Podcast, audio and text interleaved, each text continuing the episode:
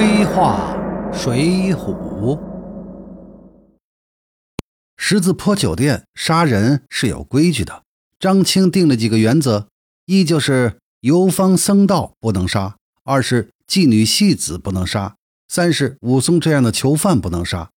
但孙二娘呢，常常不守这个原则，所以这次啊，差点把武松给做了。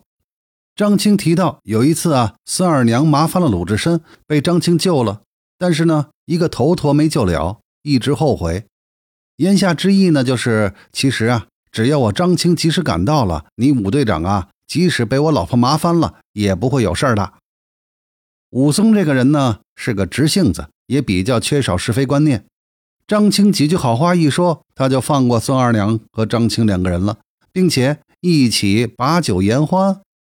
其实啊，像十字坡这样的酒店呢，不知道害死过多少个无辜的人。若论该死，这两个人是水浒中第一该死的人。后面的蒋门神和张青、孙二娘一比啊，那要善良的多了。不过命好凑巧，他们俩呢，在一百零八人之内。按水浒的双重标准，那些冤死在十字坡黑店里的无辜的人呢，都是活该的。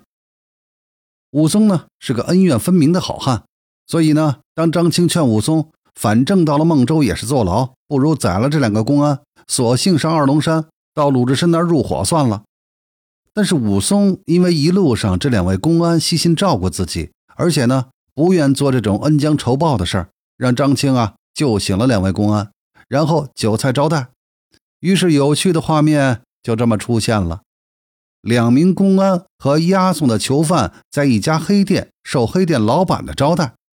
酒席上，囚犯和黑店的老板谈论的话题都是杀人放火那些黑道上的事儿。这样的画面，黑帮电影上也不是没有过，相信现实生活中啊，也许偶尔有发生。这两名公安呢，也知道自己刚从鬼门关上回来，自然比较呃好害怕。武松呢，则安慰他们说：“难得你们两个送我到了这里，终不成有害你之心。”我等江湖上的好汉们说话，你休要吃惊。我们并不肯害为善的人，你只顾吃酒。明日到了孟州时，自有相谢。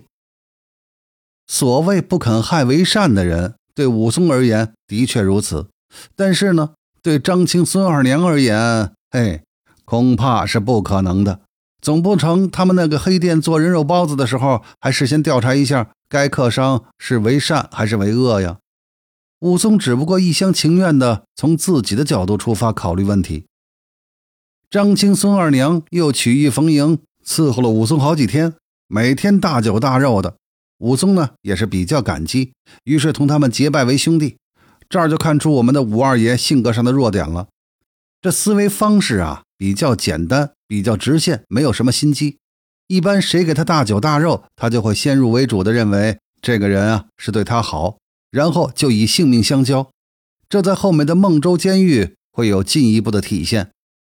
长话短说，武松到了孟州，一到地儿就牵连到了当地黑社会的争斗之中。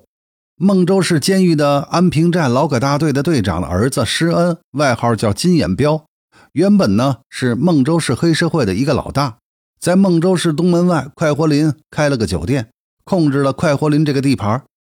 地盘上的百十个店家和二三十个赌场呢，都要向施老大交保护费的。过路妓女要来卖淫，也要施老大先点头才行。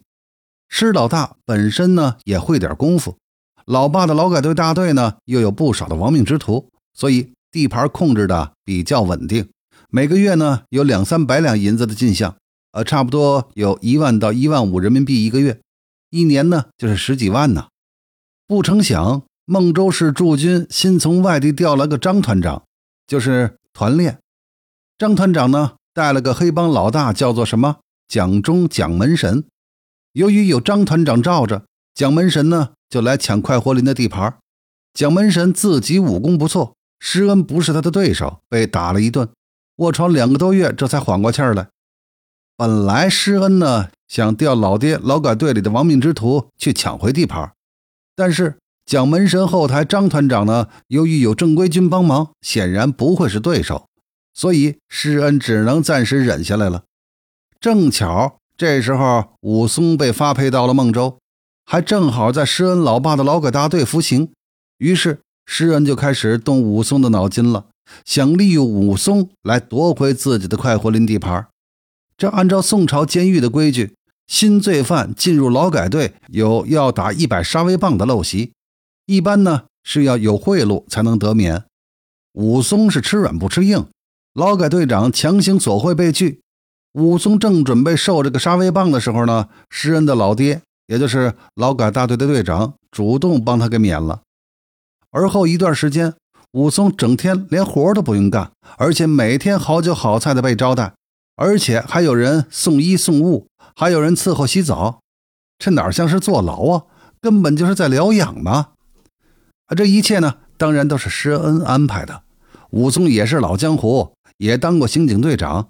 当然知道这显然不符合常理，其中啊必然有奥妙。于是呢，终于有一天，武松就逼着那个送饭的人说出幕后的主使到底是谁。